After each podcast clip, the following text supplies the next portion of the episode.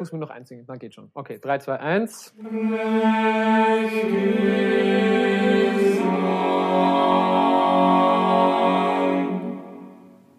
Herzlich willkommen bei Sprechgesang, dem österreichischen Chormusik-Podcast. Wir sind wie immer Simon Erasimus und Sebastian Taschner. Wir haben heute etwas ganz Besonderes für euch, nämlich eine kleine Konzerteinführung. Am 16. September haben wir uns eine Uraufführung aufs Programm genommen. In St. Pölten werden wir ein neues Stück von Adam Johnson aufführen namens The North Sea. Adam Johnson, britischer Komponist, ist uns jetzt zugeschaltet und wird uns etwas über das Stück und seine Arbeitsweise erzählen. Hi there, Adam. Hi, how are you? We're good, thank you very much. Where, where are you joining us from, Adam? I'm joining you from uh, the northeast of the UK, near Newcastle and Northumberland, which is very close to the North Sea. Right, the North Sea, which is also um, the name of the piece that we're actually going to perform. Um, do you want to say a few words about the piece? What your what your basic thoughts about the piece are, or what's the first thing that comes to mind? Yes, um, I I'm because I was brought up uh, by the sea. I grew up by the sea, uh, and particularly the North Sea. Um, I was very. I'm always inspired by uh, the sea and also the music of Benjamin Britten, which features a lot in the style that I'm now writing in. Um, very sort of uh, the patterns that he used and the, the, the grammar, musical grammar that he composed in, it speaks very clearly to me. Um, and with this piece, The North Sea, uh, I've used the poem uh, and the poetry of Heinrich Heine, um, who, of course, Schubert used uh, a great deal.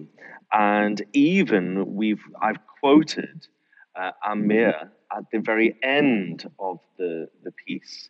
Um, it closes with a little chorale um, of that song by Schubert.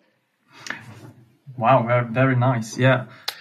Adam, there's one thing I'm quite curious about. Studying your piece, I thought about your writing style. And your writing style to me is very centered in triads, in, in tonal structures, which is not that often the case in, in modern music. So my question for you is, was this always your style or is it something that evolved over the years? And why is it that you use so much uh, tonal structures in your piece, uh, pieces? Because for the, for the audience, of course, it's quite pleasant for the ear, also for the singers. But why did you choose to, to write in this particular style? Um, it was vital because I wanted this piece to speak to not only the choir but also to the audience.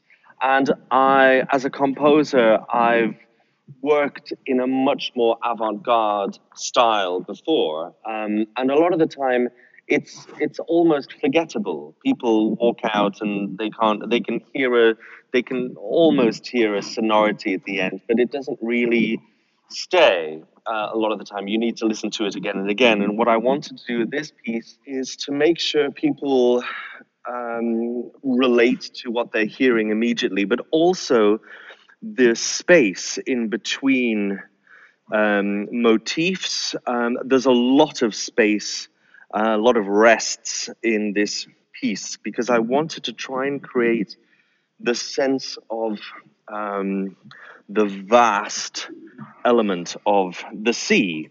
So there's a lot of time where the music is uh, punctuated by a lot of rest, a lot of space um, for the sonority of the venue to work with what the choir is singing.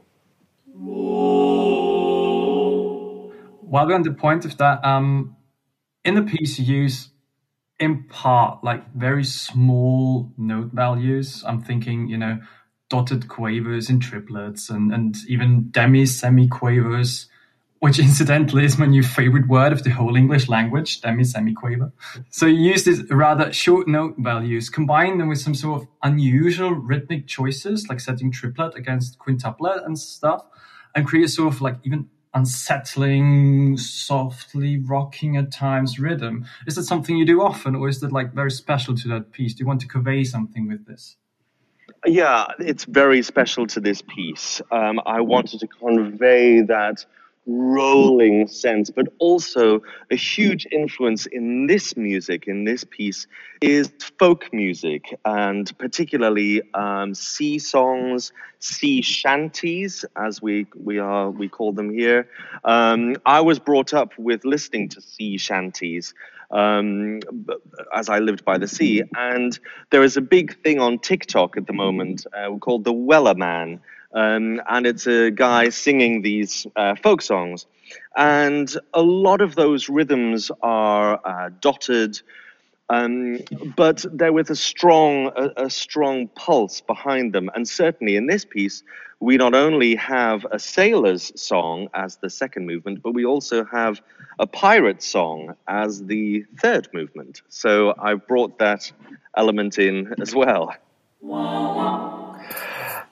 And a question regarding the text. How did you choose the, the, the text for the individual movements? Is there a storyline behind the whole piece, or are, are, are these just four scenes um, beside each other, not really connecting? Or is this a, a story, a, a, bigger story, a bigger picture? Well, in, in part, yes. Um, the first, the first movement has O Thalatta, uh, the salutation to the sea, and I thought, well, that has to be the first movement, um, certainly, and uh, and because the beginning of the piece is very strong uh, musically, I've used that as a motif throughout the the entire work. So you still get Thalatta as the motif, which is a thread which which goes through the piece. Um, but as a story, not particularly. Um, there were some pieces, particularly for the pirate song, I had to be very careful which text I used rhythmically so that it would work. Um, because quite often with that dotted rhythm, some poetry wouldn't have worked. So I had to choose that very carefully. Since you're talking about motives here, is there like sort of naturalistic approach to the way you choose those motives? Is there something like that represents the sea, or or I don't know, or the pirate, or? Um, yes, I mean certainly with the sailor's song, um, the motifs in the ostinato in the the lower voices came in very strongly because I wanted that sense of pulse, that sense of um, how the sea rolls, and I wanted to make sure that was conveyed musically. So that was a bit of a choice. Um, everything else, I wanted to have just more space. Um, so, yeah. Okay, Adam, um, maybe you could tell us something about how you used uh, the different like voice sections a bit, um, in a sense of of range, maybe, or, or what your understanding is of these voice sections. Um, yes, I, I, grew up. Um, well, what, in my training, I had a lot of choral training. I was a cathedral singer, a cathedral chorister. Um, so I've been brought up with choral music all my life, um, and I've conducted choirs, and I, I now a repetiteur for opera. So I'm I'm kind of pushing the boundaries of um, singing, and there's a lot of different techniques I've put into this piece. Some fun techniques in the Sailors song, particularly, um, and also various things of stamping your feet, um, tongue clicking is something I've put in. Um, I sort of wanted to create different percussion at the same time as a different timbre to um, how the choir would sound. But it's difficult. Uh, one thing when you're writing a, a, choral piece is to make sure it's not always in the same um, formation. I'm trying to take it out of tonic position or root position and, and switch things around sometimes to lift it, otherwise, it can be quite bass heavy. Um, it's certainly apparent in the Sailors song and in the Pirates song. Since you yourself are, as you said, a singer, uh, uh, a conductor, a great musician overall, is there that one choral piece that is the dearest to your heart? Um, there's too many. Um, what I find ends up being something that I go towards is uh, a piece by Benjamin Britten called Rejoice in the Lamb, um, which is a fascinating piece because the text um, he chose by Christopher Smart, who wrote the text in an asylum. And the text makes virtually no sense. But what Benjamin Britten has done with it is really quite extraordinary. We will definitely listen to it. Is there a, a special recording that you like? Stephen Cleobury. I'll send it to you. Please do, and we will put it on our playlist for everyone to listen to. Adam, um, we're at the end of our time. Thank you very much for joining us. Thank you for all the, the, the great insights. Yes, and, and thank you for that beautiful piece. Uh, we're going to perform it to the best of our abilities and we hope that we can do you proud. I can't wait. I'm so excited. And I hope that we can see you soon in person. And, well, keep making music. Thank you very much for joining us. Thank you, Adam. I will. Thank you, everybody. Thank you. Oh,